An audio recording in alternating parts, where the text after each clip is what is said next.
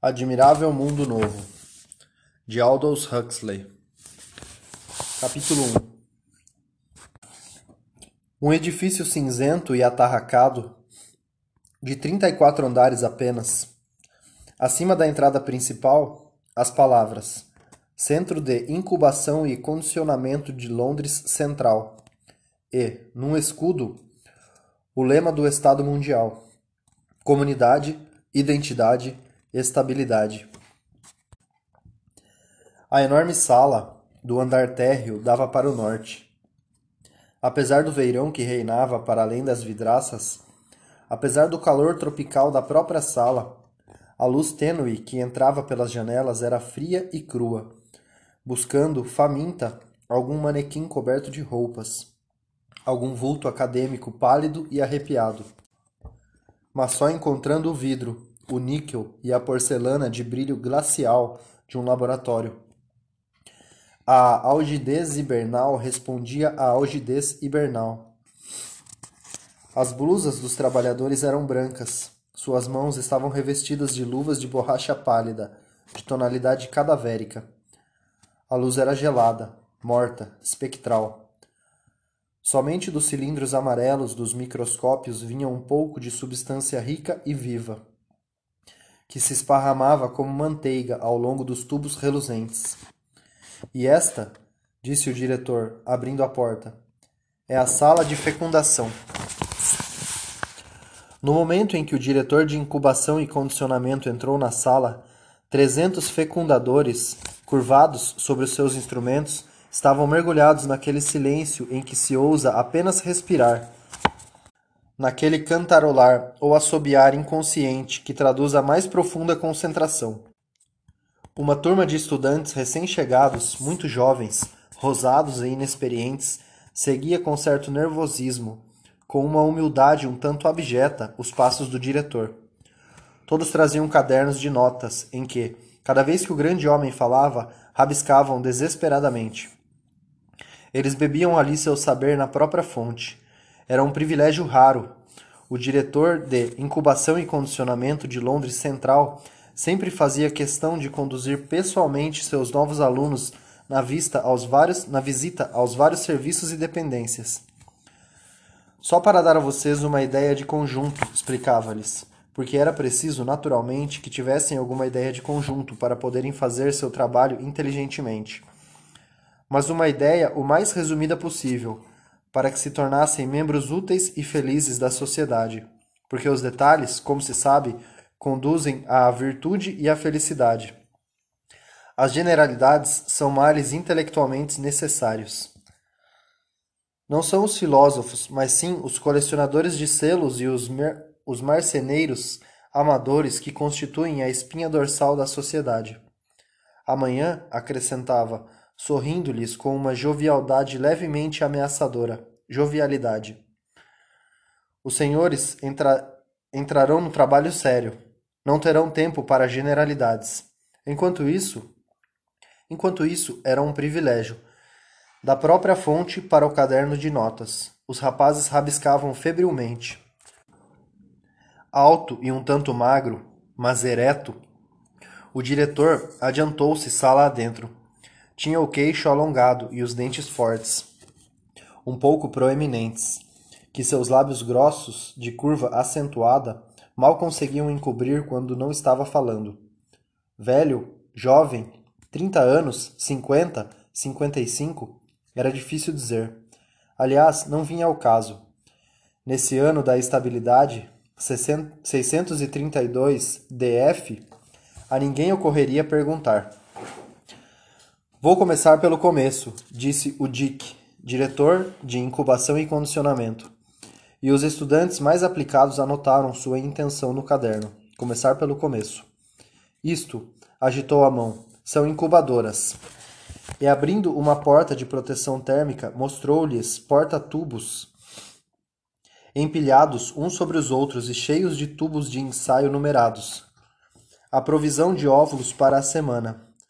Mantidos à temperatura do sangue, ao passo que os gametas masculinos, e abriu outra porta, devem ser guardados a 35 graus, em vez de 37 graus. A temperatura normal do sangue esteriliza.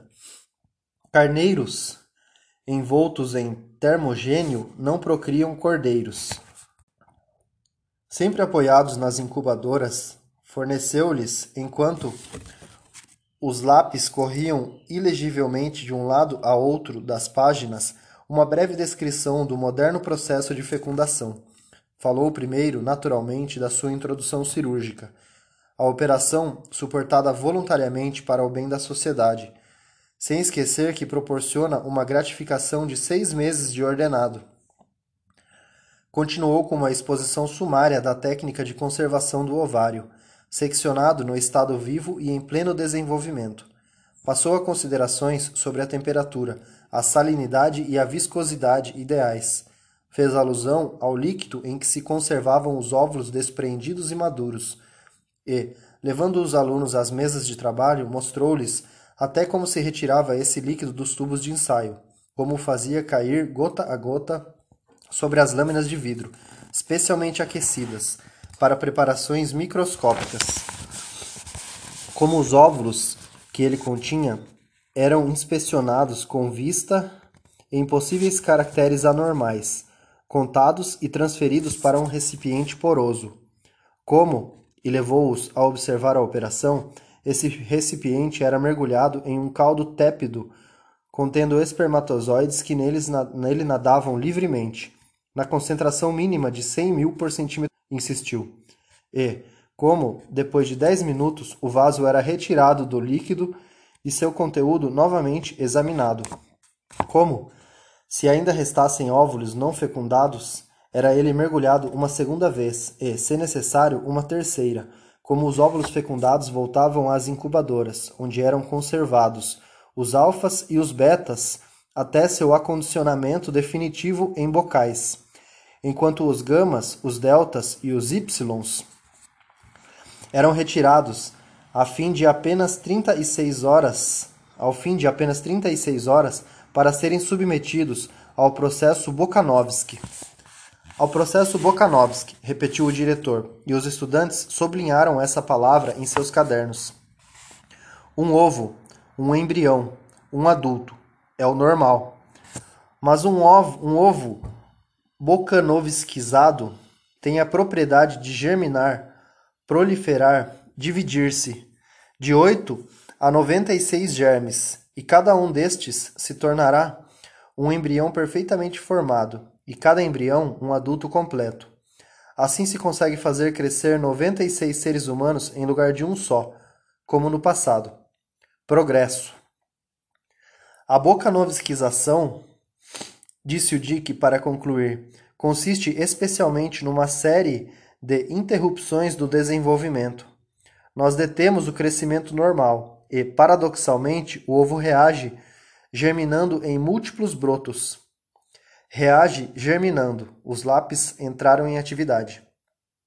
Ele apontou sobre uma esteira muito lenta um porta-tubos cheio de tubos de ensaio penetrava numa grande caixa metálica e outro surgia. Ouvia-se um leve rumor de máquinas. Os tubos levavam oito minutos para atravessar a caixa de ponta a ponta, explicou. Ou seja, oito minutos de exposição direta aos raios-x, o que é quase o máximo que um ovo pode suportar. Um pequeno número morria. Outros, os menos suscetíveis, dividiam-se em dois.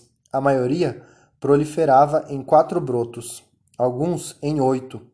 Todos eram reenviados às incubadoras, onde os brotos começavam a desenvolver-se então.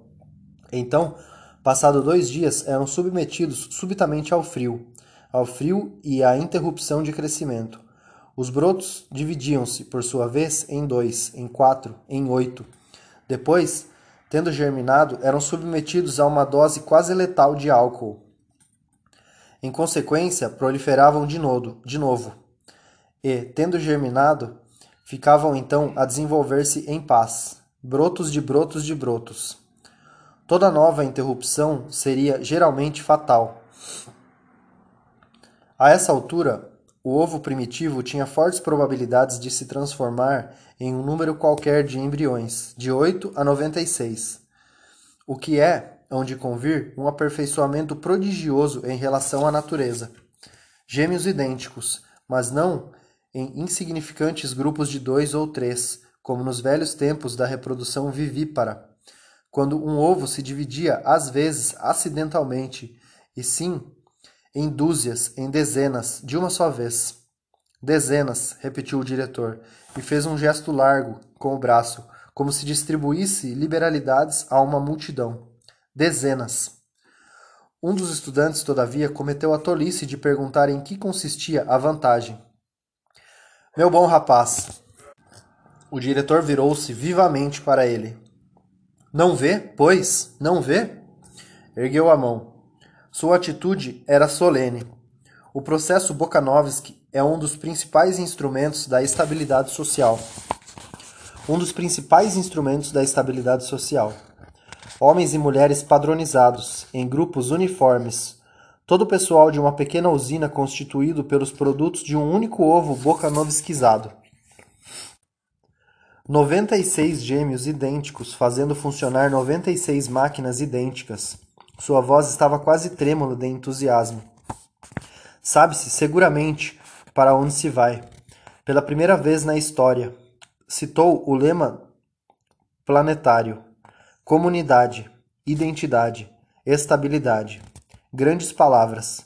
Se pudéssemos bocanovskizar indefinidamente, todo o problema estaria resolvido. Resolvido por meio de gamas típicos, deltas invariáveis Ys, uniformes, milhões de gêmeos idênticos. O princípio da produção em série aplicado enfim à biologia. Mas ai de nós, o diretor sacudiu a cabeça. Não podemos bocanovskizar indefinidamente. 96. Tal parecia ser o limite. 72. Uma boa média. Fabricar com o mesmo ovário e os gametas do mesmo macho o maior número possível de grupos de gêmeos idênticos. Era o que se podia fazer de melhor. Um melhor que, infelizmente, não passava de um menos mal. E até isso era difícil. Porque, na natureza, são necessários para que 200 óvulos cheguem à maturidade. Mas o nosso problema é estabilizar a população neste momento, aqui e agora. Produzir gêmeos com o conta-gotas no decurso de um quarto de século, para que serviria isso? Evidentemente, não serviria para nada, mas a técnica de Podsnap tinha acelerado imensamente o processo de maturação. Era possível obter pelo menos 150 óvulos maduros no espaço de dois anos, que se fecunde e se bokanovskize. Em outras palavras, que se multiplique esse número por 72 e se obterão 11 mil irmãos e irmãs em 150 grupos de gêmeos idênticos, todos quase da mesma idade, com uma diferença máxima de dois anos. E, em casos excepcionais, podemos obter de um único ovário mais de 15 mil indivíduos adultos. Fazendo sinal a um jovem louro de tez rosada, que por ali passava nesse momento, chamou: Senhor Foster! O jovem aproximou-se. Poderia indicar-nos o número máximo obtido de um único ovário, Sr. Foster?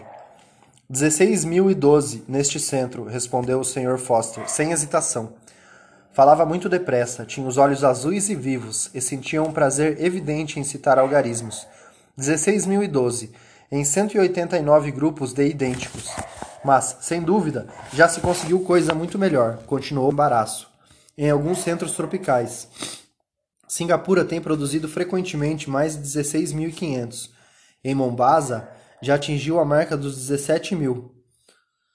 Mas acontece que eles são injustamente privilegiados. É preciso ver como um ovário de negra reage ao extrato de pituitária. É de causar assombro quando se está habituado a trabalhar com material europeu. Apesar disso, acrescentou rindo, mas havia um brilho combativo em seus olhos, e o queixo erguido era um desafio. Apesar disso, nós temos a intenção de ultrapassá-los, se houver possibilidade. Estou trabalhando neste momento com um ovário maravilhoso de delta menos. Tem apenas 18 meses. Mais de 12.700 crianças já, decantadas ou em embrião. E ele ainda vai longe. Um dia havemos de vencer. É desse espírito que eu gosto, exclamou o diretor com uma palmadinha no ombro do Sr. Foster. Venha conosco e transmita a estes rapazes o seu saber de especialista. O Sr. Foster sorriu modestamente. Com muito prazer. Eles o seguiram. Na sala de enfrascamento, tudo era agitação harmoniosa e atividade ordenada.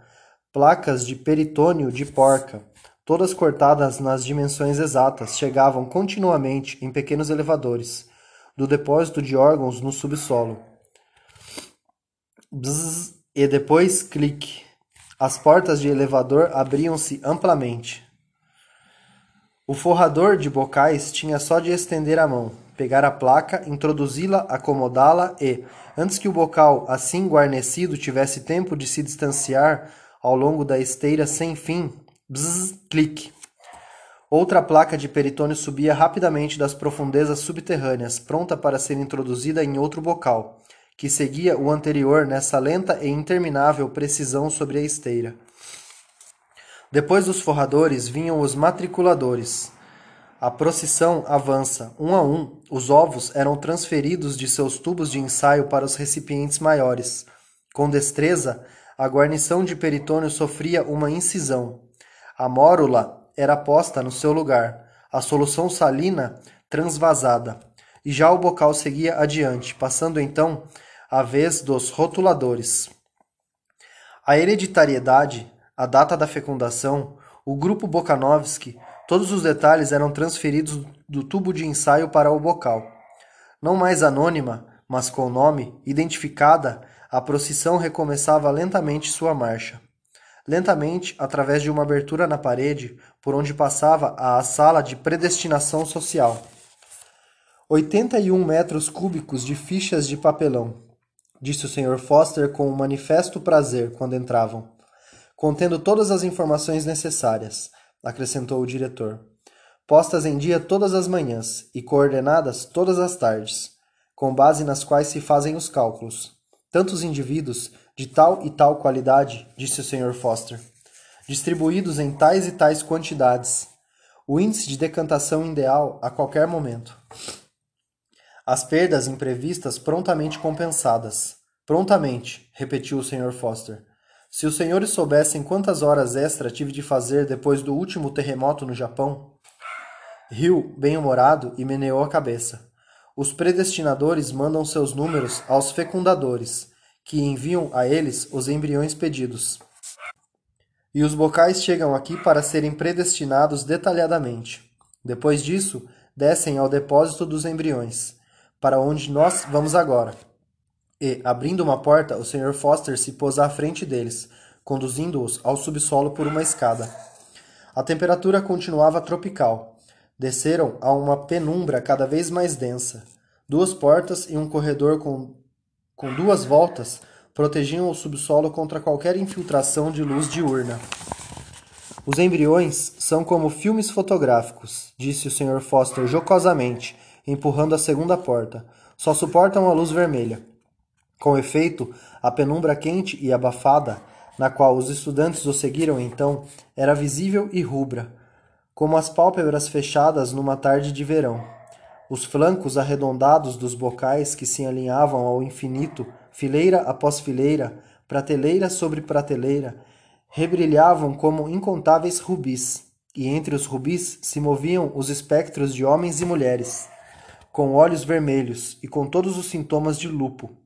Um zumbido, um ruído de máquinas agitava levemente o ar.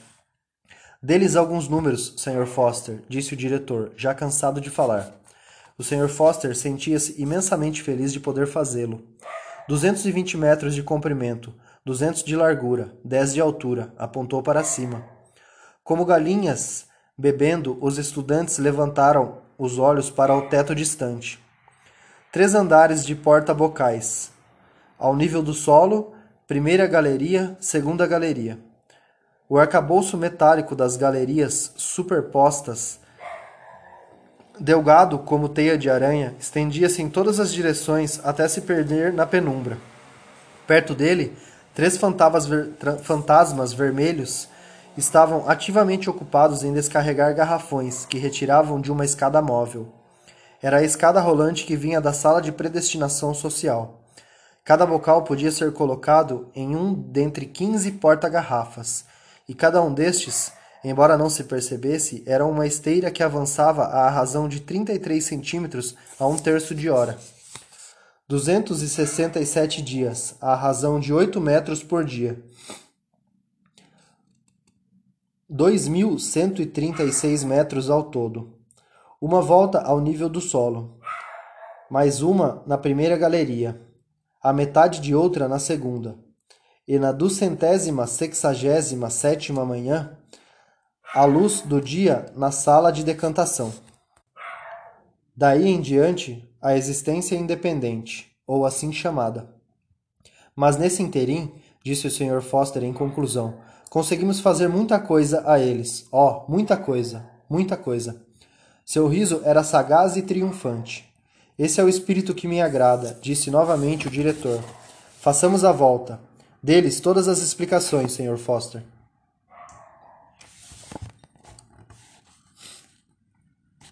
O Sr. Foster explicou tudo de forma precisa. Falou do embrião desenvolvendo-se no seu leito do peritônio fez com que eles provassem o rico pseudo-sangue de que ele se nutria, explicou por que ele precisava ser estimulado com placentina e tiroxina, falou do extrato de corpo amarelo, mostrou as canaletas pelas quais, a cada 12 metros entre 0 e 2040, ele era injetado automaticamente.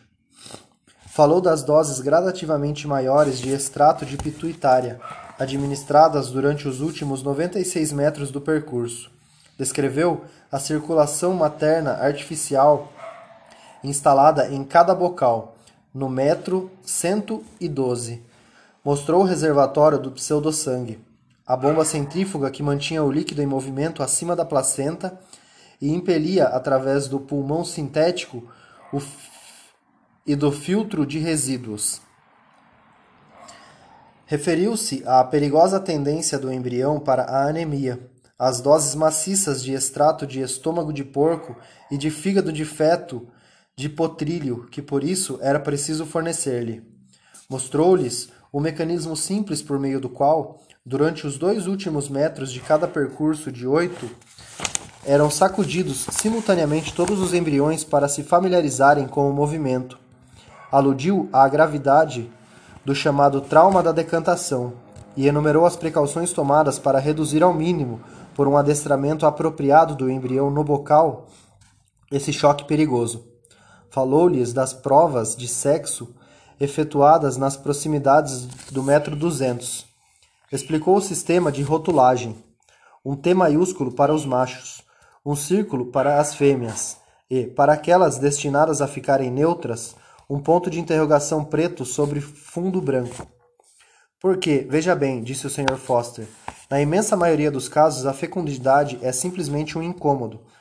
Um ovário fértil em 1200, eis o que seria plenamente suficiente para nossas necessidades. Mas nós queremos ter boa possibilidade de escolha, e, naturalmente, é preciso conservar sempre uma margem de segurança enorme.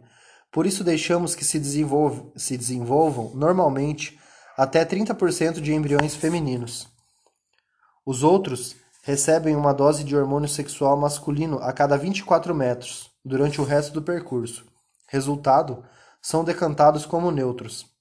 Absolutamente normais sob o ponto de vista da estrutura, salvo, viu-se obrigado a reconhecer, o fato de terem, na verdade, uma ligeira tendência para o aparecimento de barba, mas estéreis, garantidamente estéreis, o que nos leva finalmente, continuou o Sr. Foster, a deixar o domínio da simples imitação servil da natureza para entrar no mundo mais interessante da invenção humana. Esfregou as mãos, porque, veja bem, não se contentavam com simplesmente incubar os, embriões. Isso qualquer vaca era capaz de fazer. Nós também predestinamos e condicionamos. Decantamos nossos bebês sob a forma de seres vivos socializados sob as formas de alfas ou de ys, de futuros carregadores ou de futuros, ia dizer futuros administradores mundiais, mas, corrigindo-se, completou, futuros diretores de incubação. O Dick recebeu a lisonja com um sorriso. Achavam-se no metro 320 da por do porta-tubos número 11. Um jovem mecânico beta menos estava trabalhando com chave de parafusos e chave inglesa na bomba de pseudo-sangue de um bocal que passava. O zumbido do motor elétrico tornava-se tornava frações de tom mais grave à medida que ele apertava as porcas. Mais grave, mais grave. Uma torção final, um olhar ao contador de voltas e pronto.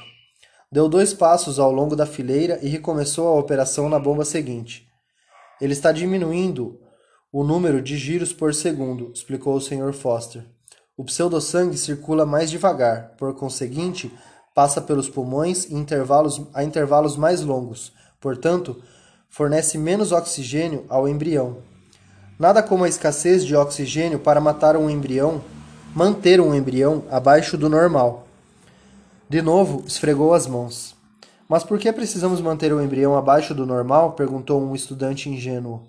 Que asno! disse o diretor, rompendo um longo silêncio. Não lhe ocorreu que, para um embrião de Y, é preciso um meio de Y, tanto quanto uma hereditariedade de Y? Evidentemente, não lhe havia ocorrido essa ideia. Ficou encabulado. Quanto mais baixa é a casta, disse o Sr. Foster, menos oxigênio se dá. O primeiro órgão afetado era o cérebro, em seguida, o esqueleto. Com 70% de oxigênio normal, obtinham-se anões. Com menos de 70%, monstros sem olhos. Que não tem nenhuma utilidade, concluiu o Sr. Foster. Ao passo que, sua voz tornou-se confidencial e ansiosa. Se se pudesse descobrir uma técnica para reduzir o período de maturação, que vitória, que benefício para a sociedade. Considerem o cavalo. Os jovens consideraram. Maduro aos seis anos, o elefante aos dez, enquanto aos treze anos um homem ainda não está sexualmente amadurecido e não é adulto antes dos vinte anos. Daí, naturalmente, esse fruto do desenvolvimento retardado, a inteligência humana. Mas nos Ys, disse com muita propriedade o Sr. Foster, nós não precisamos de inteligência humana. Não precisavam dela e não a obtinham. Mas, ainda que nos Ys o espírito estivesse maduro aos 10 anos, eram necessários 18 para que o corpo ficasse em condições para o trabalho. Que longos anos de imaturidade, supérfluos e desperdiçados. Se se pudesse acelerar o desenvolvimento físico até torná-lo tão rápido, digamos, como de uma vaca, que enorme economia para a comunidade.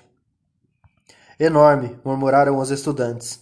O entusiasmo do Sr. Foster era contagioso. Suas explicações tornaram-se mais técnicas. Falou da coordenação anormal das glândulas endócrinas, que fazia com que os homens crescessem tão lentamente. Admitiu, como explicação, uma mutação germinal. Seria possível destruir os efeitos dessa mutação? Seria possível fazer regredir o embrião de Y, por meio de uma técnica apropriada, até a normalidade dos cães e das vacas?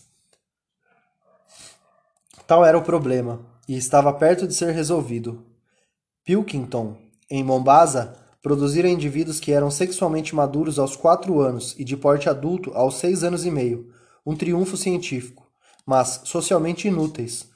Homens e mulheres de seis anos e meio eram demasiado estúpidos, mesmo para realizar o trabalho de um Y. E o processo era do tipo tudo ou nada. Ou não se conseguia nenhuma modificação, ou se modificava completamente. Ainda estavam tentando encontrar o meio termo ideal para entre adultos de 20 anos e adultos de 6 anos. Até então, sem êxito. O Sr. Foster suspirou e balançou a cabeça. Suas peregrinações através da penumbra rubra os tinham levado às proximidades do metro 170 do porta-tubos número 9. A partir desse ponto, os porta-tubos o porta-tubos desaparecia em uma canaleta e os bocais percorriam o resto do seu trajeto numa espécie de túnel, interrompido aqui e ali por aberturas de dois ou três metros de largura. Condicionamento ao calor, disse o Sr. Foster. Túneis quentes alternavam-se com túneis resfriados. O resfriamento estava ligado ao desconforto sob a forma de raios-x diretos. Quando chegavam a ponto de serem decantados, os embriões tinham horror ao frio. Ficavam predestinados a emigrarem para os trópicos e serem mineiros, tecelões de seda de acetato e operários de fundição. Mais tarde, seu espírito seria formado de maneira a confirmar as predisposições do corpo. Nós os condicionamos de tal modo que eles se dão bem com o calor, disse o Sr. Foster em conclusão. Nossos colegas lá em cima os ensinarão a amá-lo. E esse, interveio sentenciosamente o diretor, é o segredo da felicidade e da virtude. Amarmos o que somos obrigados a fazer. Tal é a finalidade de todo condicionamento: fazer as pessoas amarem o destino social de que não podem escapar. No intervalo entre dois túneis, uma enfermeira ocupava-se em sondar delicadamente, por meio de uma longa e fina seringa, o conteúdo gelatinoso de um bocal que passava. Os estudantes e seu guia detiveram-se a observá-la por alguns instantes, em silêncio. Então, Lenina, disse o Sr. Foster, quando ela finalmente retirou a seringa e se endireitou. A moça voltou-se, sobressaltada. Podia-se ver que era excepcionalmente bonita, embora a luz lhe emprestasse uma máscara de lupo e olhos roxos. Henry! Seu sorriso evidenciou, num clarão vermelho, uma fileira de dentes de coral. Encantadora, encantadora, murmurou o diretor, e dando-lhe dois ou três tapinhas, recebeu em troca um sorriso de deferência. Que é que você está dando a eles aí? perguntou o Sr. Foster, imprimindo à sua voz um tom muito profissional. Ó, oh, a tifoide e a doença do sono habituais. Os trabalhadores dos trópicos começam a receber inoculações no metro 150, explicou o Sr. Foster aos estudantes. Os embriões ainda têm guelras. Imunizamos o peixe contra as moléstias do futuro homem. Depois, voltando-se para Lenina. Às quinze para cinco no terraço, esta tarde, como de costume. Encantadora, disse o diretor mais uma vez, e com uma palmadinha final afastou-se atrás dos outros. No porta-tubos número 10, Filas de trabalhadores das indústrias químicas gera da geração seguinte estavam sendo exercitadas na tolerância ao chumbo, à soda cáustica, ao alcatrão, ao cloro.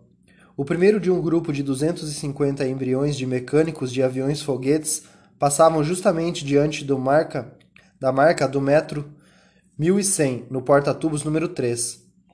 Um mecanismo especial mantinha os recipientes em rotação constante. Para melhorar seu sentido de equilíbrio, explicou o Sr. Foster. Efetuar reparos no exterior de um avião-foguete em pleno voo é um trabalho penoso. Nós retardamos a circulação quando eles estão em posição normal, de modo que fiquem parcialmente privados de alimento.